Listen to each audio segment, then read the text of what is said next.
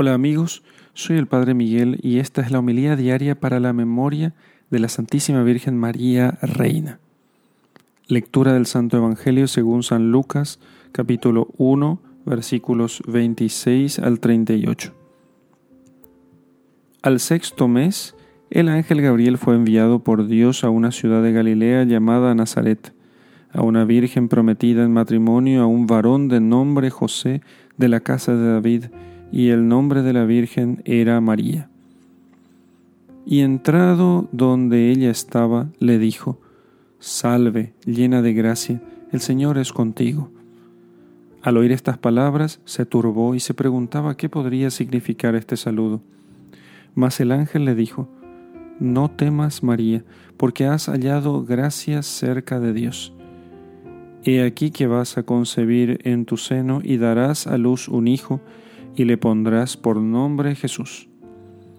Él será grande y será llamado el Hijo del Altísimo, y el Señor Dios le dará el trono de David su padre, y reinará sobre la casa de Jacob por los siglos, y su reinado no tendrá fin.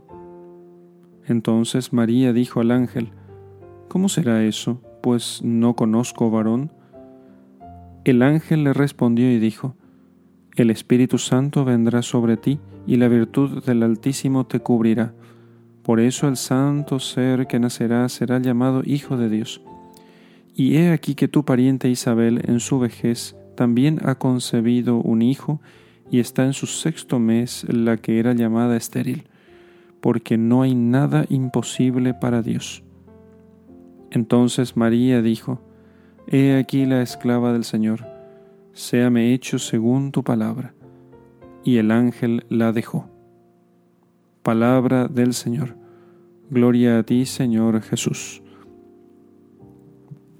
Queridos amigos, queridos hermanos, hoy celebramos o recordamos o meditamos, mejor dicho, en este título de la Santísima Virgen que es el de su reinado. María es reina. Meditamos nosotros esta, la coronación de María como reina y señora de todo lo creado en el quinto misterio glorioso. María es coronada al ascender al cielo después de su asunción, pero María es reina ciertamente por dos muy buenas razones. Lo primero es, María es reina por herencia de sangre.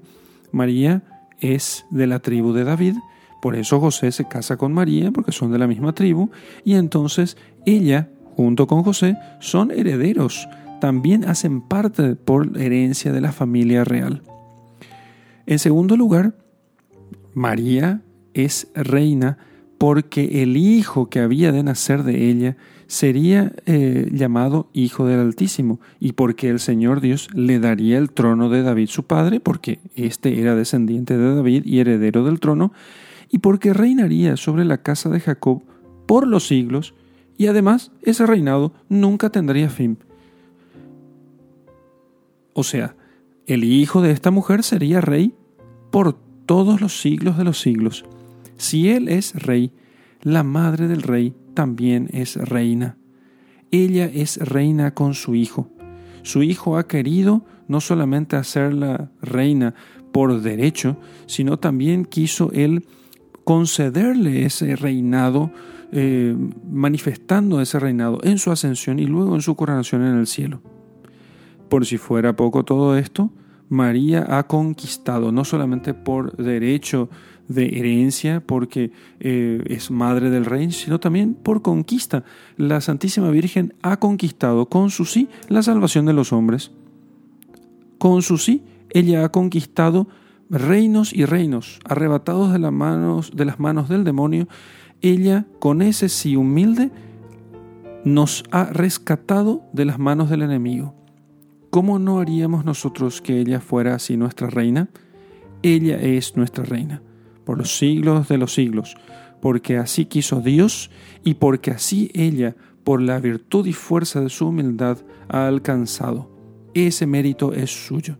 Y nosotros nos gozamos y nos alegramos de tenerla como reina nuestra, porque esta reina excelsísima, ante la cual los ejércitos tiemblan, nosotros, bajo su estandarte, nos sentimos seguros.